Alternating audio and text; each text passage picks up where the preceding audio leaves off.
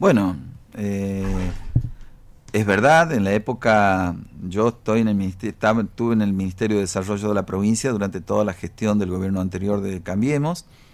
y se recortaron prácticamente no solo, bueno, para viviendas sociales es un programa provincial, pero se recortaron muchísimo los, las partidas para los programas sociales, comedores escolares, tarjetas alimentarias, eh, lo que son ayudas para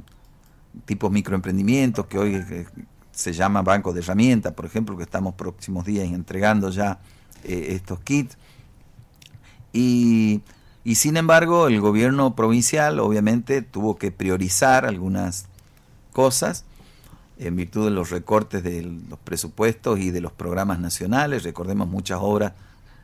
con financiamiento nacional que se hacían en la provincia estuvieron paradas. Incluso había obras que se hacían en colaboración o complementación y articulación entre nación y provincia, donde la provincia había hecho el aporte que le correspondía, generalmente del 50%, y el desembolso de nación nunca llegó. Y recién con el cambio de gobierno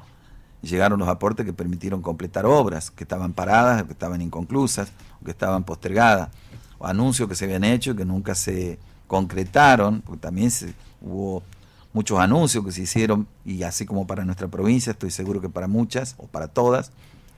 que después no se concretaron en la efectivización del desembolso de fondos que permitan concretar esos anuncios. Bueno, hoy, pero repito, en ese, en ese momento el gobernador se reunió con todo el gabinete y priorizó una serie de situaciones, lo que era educación, lo que era salud y lo que era viviendas sociales. Y no se retaseó fondos, se garantizaron los fondos para la ejecución de, las viviendas que nosotros estemos en condiciones de construir. El programa no se paró. Incluso no se paró durante la pandemia, donde si bien se produjo reducción por las restricciones horarias que había, por las eh, actividades que no eran fundamentales, que no eran esenciales, tuvimos, por eso es que se ejecutaron menos viviendas que las que veníamos concretando, pero ya este año 2000 22 podemos decir que superó ya la media y que tenemos el objetivo de ser el año en que, de lo que llevamos en transcurso del programa, sea el año que más viviendas se, haya construido. Nosotros desde que se lanzó el programa, eh, que lo anunció la gobernadora el mismo día que asumió, el 10 de diciembre del 2013, el año 2014 fue un año de capacitación de recursos, de difusión del programa, de tratar de involucrar a instituciones gubernamentales y no gubernamentales en el programa y se construyeron, si no me equivoco, algo así como 700 viviendas en ese año. Al año siguiente se construyeron 1.500 y así fuimos creciendo, hasta que llegó la etapa de la pandemia que eh, volvimos a números un poco más bajos en 2020 y 2021 y ahora este 2022, gracias a Dios, eh, estamos con trabajos plenos y llevando a cabo una tarea que nos permite eh, apuntar a este objetivo de llegar a fin de año con 30.000 viviendas. Tenemos más de 27.000 y, y además para los años subsiguientes ya tenemos garantizado en el presupuesto 2023, que todavía no fue a la legislatura, nos dijo el gobernador que están garantizados, nos pidió que hagamos un cálculo de la vivienda que podemos construir, le dijimos que 6.000 eh, por año, así que se reservan o se presupuestan fondos para la ejecución de 6.000 viviendas sociales durante el año próximo. un promedio de 500 por mes. Claro, y además con la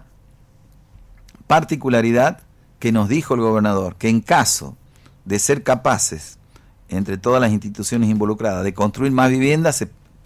aportarán las partidas presupuestarias de refuerzo necesarias para que no se postergue la construcción de una vivienda por falta de presupuesto. Y recordemos además que las viviendas vienen con todo el equipamiento mobiliario, que es un presupuesto aparte, y que también es con fondos provinciales. Es decir, las viviendas no se entregan, por así decirla, peladas, se entregan con cama, mesa, silla, colchón, frazada, sábana, cubrecama, almohada, eh, para que las familias inicien una nueva etapa de su vida, eh, que transformen esas casas que se entregan en hogares, que se animen a proponerse nuevos objetivos, nuevos sueños y seguramente también a partir del incentivo que significa tener una casa propia en la, por la que a lo mejor estuvieron esperando durante muchos años, bueno, se animen a, plantearse nuevas ilusiones, nuevas expectativas, nuevos sueños estoy seguro que entre todos pueden cumplirse.